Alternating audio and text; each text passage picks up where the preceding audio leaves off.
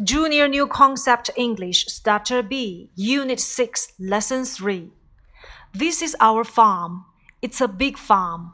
Look there. Those are our sheep. Those are cows next to the sheep. And those are bulls in front of the cows. The bulls are big. Look here. These are our goats. And these are our ducks. Look at their eggs. Their eggs are good for their breakfast. This is our farm. 这是我们的农场。如果我们把 our 进行划线提问，可以提问的是 Whose farm is this？这是谁的农场？回答 This is our farm。这是我们的农场。It's a big farm。它是一个很大的农场。我们来进行同义句转换，也就是说，它不是一个小的农场。 It isn't a little farm. It isn't a small farm. Look there. 整篇文章我们可以分为两个层次。第一段是中心句，This is our farm. It's a big farm. 先去概述这是一个农场，这是一个很大的农场。接下来我们由远及近推进，Look there. 看那里。 以前我们学过，在这里要用 over here，在那里 over there，看那里 look there。Those are our sheep。由于 there 表示原指，所以我们要用 those 来描述。Those are our sheep。那些是我们的绵羊。绵羊的单复数相同，所以 sheep 的复数还是 sheep。在这里面我们要记住，鱼、鹿、绵羊都不变。Fish。deer, sheep. Those are cows next to the sheep. 紧接着我们来描述那些是奶牛。为了明确它的方位，我们用 next to 去表达。next to 在什么什么旁边，也就是说，那些奶牛在绵羊的旁边。Those are cows next to the sheep. And those are bulls in front of the cows. 那些是公牛。 those are bulls. Where are the bulls? 那么这些公牛在哪里呢？They are in front of the cows. 它们在奶牛的前面。In front of 在前面。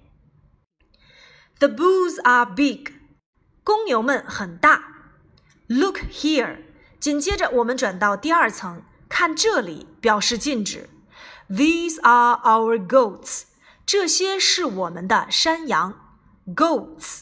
山羊，and these are our ducks，这些是我们的鸭子，ducks。Look at their eggs，看那些蛋，their 表示他们的，这里指的是鸭子们的。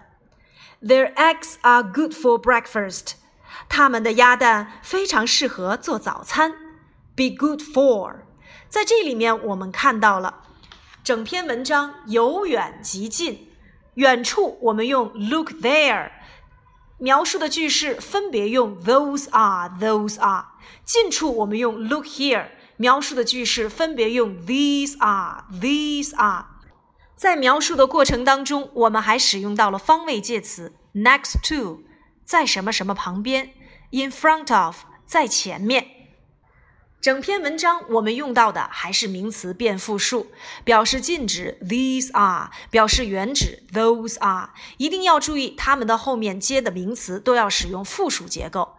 那么这些复数名词都有哪些呢？Those are sheep, those are cows, those are bulls, these are goats, these are ducks. Look at their eggs. 一定要注意名词变复数的发音，清辅音后面要发 s，如 ducks、books、maps；浊辅音和元音的后面要发 z，如 chickens、cows、bulls、donkeys、lambs、farms。以 s x c h s h 结尾，我们要发 is，如 horses、horses。oranges houses 以 t 结尾变成复数加 s 要读成次如 goats goats 以 d 结尾加 s 要读成 z 如 birds 在这节课当中我们再一次复习到了名词变复数的发音。本节课的要求利用我们第三课的图片你能够进行口头描述。那么在描述这样的作文的时候要注意整体描述由远及近过渡词的使用。